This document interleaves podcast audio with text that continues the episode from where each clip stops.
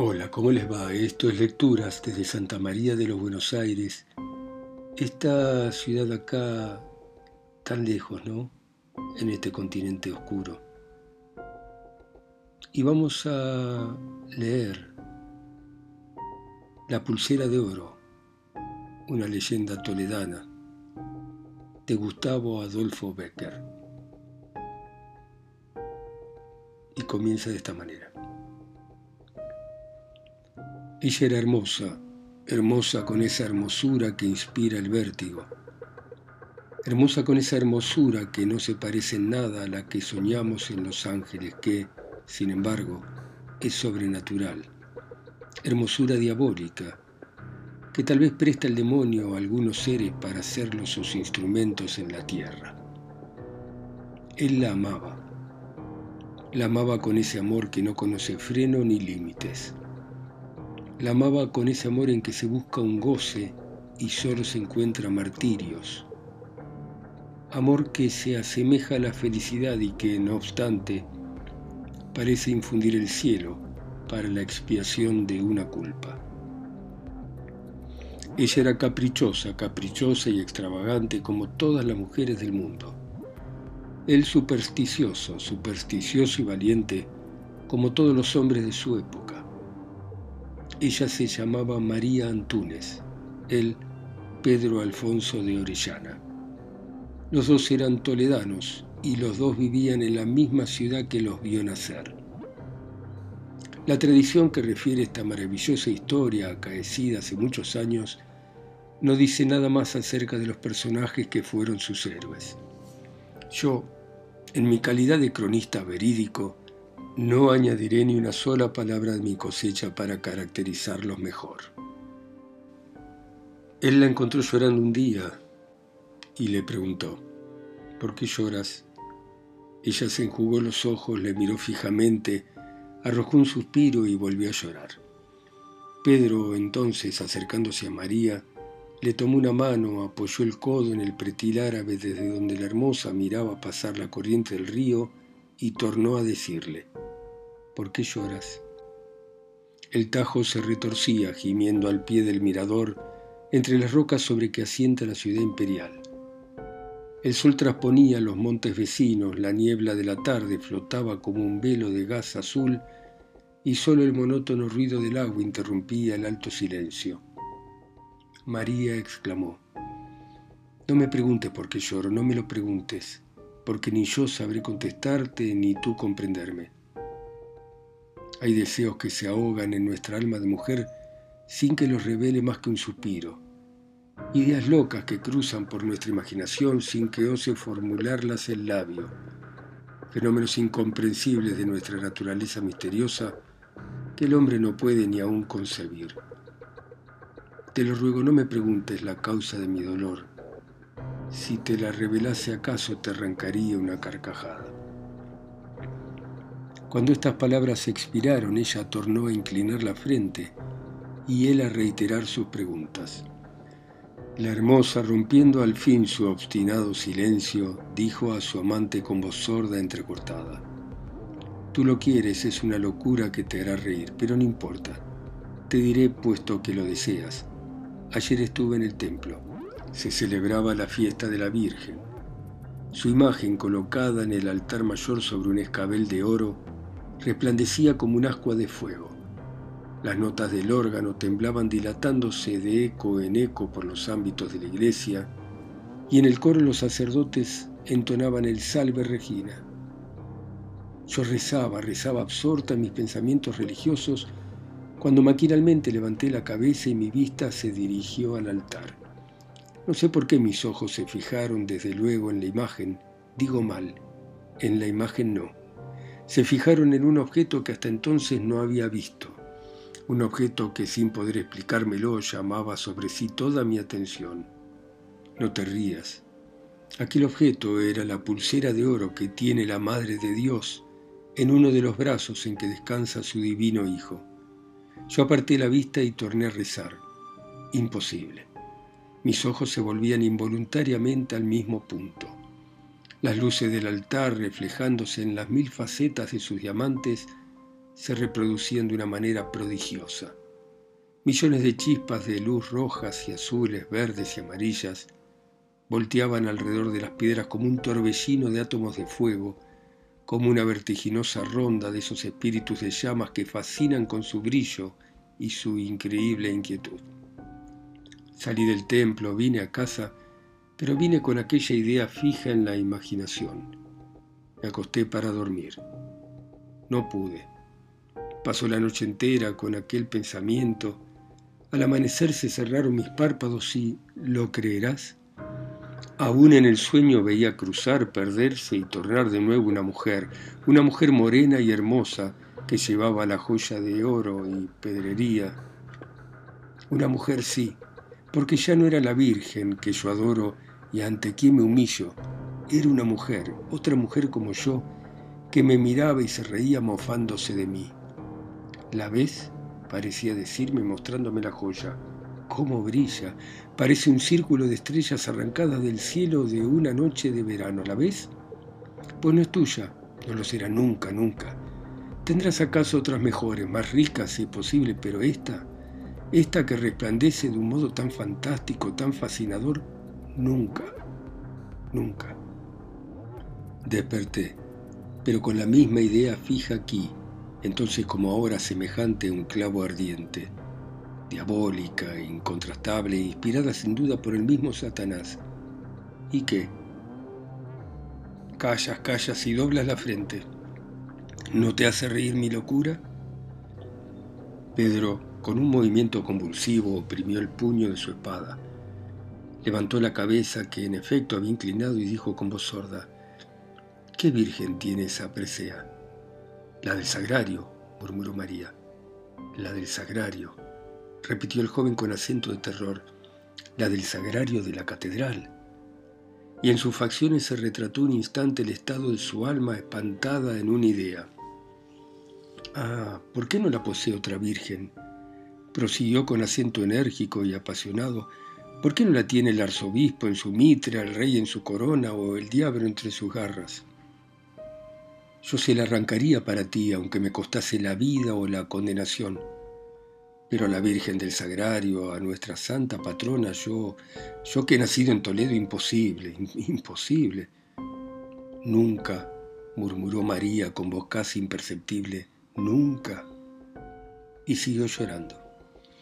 Pedro fijó una mirada estúpida en la corriente del río, en la corriente que pasaba y pasaba sin cesar ante sus extraviados ojos, quebrándose al pie del mirador entre las rocas sobre que asienta la ciudad imperial la Catedral de Toledo. Figuraos un bosque de gigantescas palmeras de granito que al entrelazar sus ramas forman una bóveda colosal y magnífica, bajo la que se guarece y vive, con la vida que le ha prestado el genio, toda una creación de seres imaginarios y reales. Figuraos un caos incomprensible de sombra y luz, en donde se mezclan y confunden con las tinieblas de las naves los rayos de colores de las ojivas, donde lucha y se pierde en la oscuridad del santuario el fulgor de las lámparas. Figuraos un mundo de piedra inmenso como el espíritu de nuestra religión, sombrío como sus tradiciones, enigmático como sus parábolas, y todavía no tendréis una idea remota de ese eterno monumento del entusiasmo y la fe de nuestros mayores, sobre el que los siglos han derramado a porfía el tesoro de sus creencias, de su inspiración y de sus artes.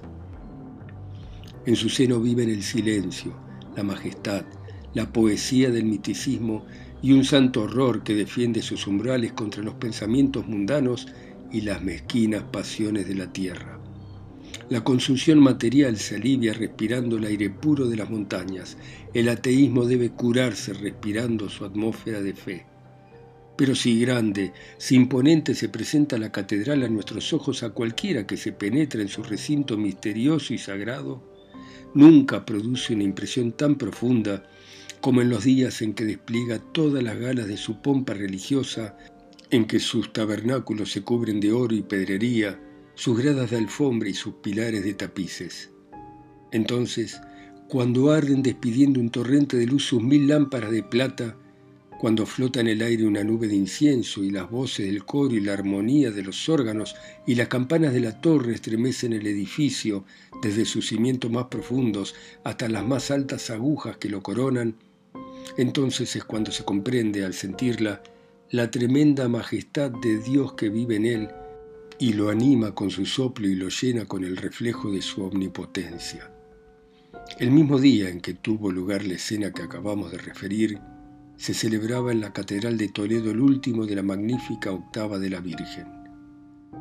La fiesta religiosa había traído a ella una multitud inmensa de fieles, pero ya ésta se había dispersado en todas direcciones, ya se habían apagado las luces de las capillas y del altar mayor, y las colosales puertas del templo habían rechinado sobre sus goznes para cerrarse detrás del último toledano, cuando de entre las sombras, y pálido, tan pálido como la estatua de la tumba en que se apoyó un instante mientras dominaba su emoción, se adelantó un hombre que vino deslizándose con el mayor sigilo hasta la verja del crucero. Allí la claridad de una lámpara permitía distinguir sus facciones. Era Pedro. ¿Qué había pasado entre los dos amantes para que se arrestara al fin a poner por obra una idea que solo el concebirla había erizado sus cabellos de horror. Nunca pudo saberse. Pero él estaba allí, y estaba allí para llevar a cabo su criminal propósito. En su mirada inquieta, en el temblor de sus rodillas, en el sudor que corría en anchas gotas por su frente, llevaba escrito su pensamiento. La catedral estaba sola, completamente sola, y sumergida en un silencio profundo. No obstante, de cuando en cuando, se percibían como unos rumores confusos, chasquidos de madera tal vez, o murmullos del viento, o quién sabe. ¿Acaso ilusión de la fantasía que oye y ve y palpa en su exaltación lo que no existe? Pero la verdad era que ya cerca, ya lejos, ora a sus espaldas, ora a su lado mismo, sonaban como sollozos que se comprimen, como roce de telas que se arrastran, como rumor de pasos que van y vienen sin cesar. Pedro hizo un esfuerzo para seguir en su camino. Llegó a la verja y subió a la primera grada de la capilla mayor. Alrededor de esta capilla están las tumbas de los reyes, cuyas imágenes de piedra, con la mano en la empuñadura de la espada, parecen velar noche y día por el santuario, a cuya sombra descansan todos por una eternidad. Adelante, murmuró en voz baja y quiso andar y no pudo. Parecía que sus pies se habían clavado en el pavimento. Bajó los ojos y sus cabellos se erizaron de horror. El suelo de la capilla lo formaban anchas y oscuras losas sepulcrales. Por un momento creyó que una mano fría y descarnada le sujetaba en aquel punto con una fuerza invencible. Las moribundas lámparas que brillaban en el fondo de las naves como estrellas perdidas entre las sombras oscilaron a su vista y oscilaron las estatuas de los sepulcros y las imágenes del altar y osciló el templo todo con sus arcadas de granito y sus machones de sillería. Adelante, volvió a exclamar Pedro como fuera de sí y se acercó a Lara y trepando por ella subió hasta el escabel de la imagen. Todo alrededor suyo se revestía de formas quiméricas y horribles. Todo era tinieblas y luz dudosa, más imponente aún que la oscuridad. Solo la reina de los cielos, suavemente iluminada por una lámpara de oro, parecía sonreír tranquila, bondadosa y serena en medio de tanto horror. Sin embargo, aquella sonrisa muda e inmóvil, que le tranquilizara un instante, concluyó por infundirle temor, un temor más extraño, más profundo que el que hasta entonces había sentido. Tornó empero a dominarse, cerró los ojos para no verla, extendió la mano con un movimiento convulsivo y le arrancó la pulsera de oro piadosa ofrenda de un santo arzobispo, la pulsera de oro cuyo valor equivalía a una fortuna. Ya la presea estaba en su poder, sus dedos crispados la oprimían con una fuerza sobrenatural. Solo restaba huir, huir con ella, pero para esto era preciso abrir los ojos. Y Pedro tenía miedo de ver, de ver la imagen, de ver los reyes de la sepultura, los demonios de las cornisas, los endriagos de los capiteles, las fajas de sombra y los rayos de luz que, semejantes a blancos y gigantescos fantasmas, se movían lentamente en el fondo de las naves pobladas de rumores temerosos y extraños. Al fin abrió los ojos, tendió una mirada y un grito agudo se le escapó de sus labios. La catedral estaba llena de estatuas, estatuas que vestidas con luengos y no vistos ropajes habían descendido de sus huecos y ocupaban todo el ámbito de la iglesia y le miraban con sus ojos sin pupila. Santos, monjas, ángeles, demonios, guerreros, damas, pajes, cenobitas y villanos se rodeaban y confundían en las naves y en el altar. A sus pies oficiaban en presencia de los reyes, de hinojo sobre sus tumbas, los arzobispos de mármol que le había visto otras veces inmóviles sobre sus lechos mortuorios, mientras que arrastrándose por las losas, trepando por los machones, acurrucados en los doseles, suspendidos en las bóvedas, pululaban como los gusanos de un inmenso cadáver todo un mundo de reptiles y alimañas de granito, quiméricos, deformes, horrorosos. Ya no pudo resistir más. Las sienes le latieron con una violencia espantosa. Una nube de sangre oscureció sus pupilas. Arrojó un segundo grito, un grito desgarrador y sobrehumano, y cayó desvanecido sobre Lara. Al otro día, los dependientes de la iglesia le encontraron al pie del altar.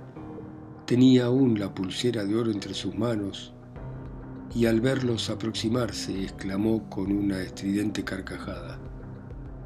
Suya, suya. El infeliz estaba loco.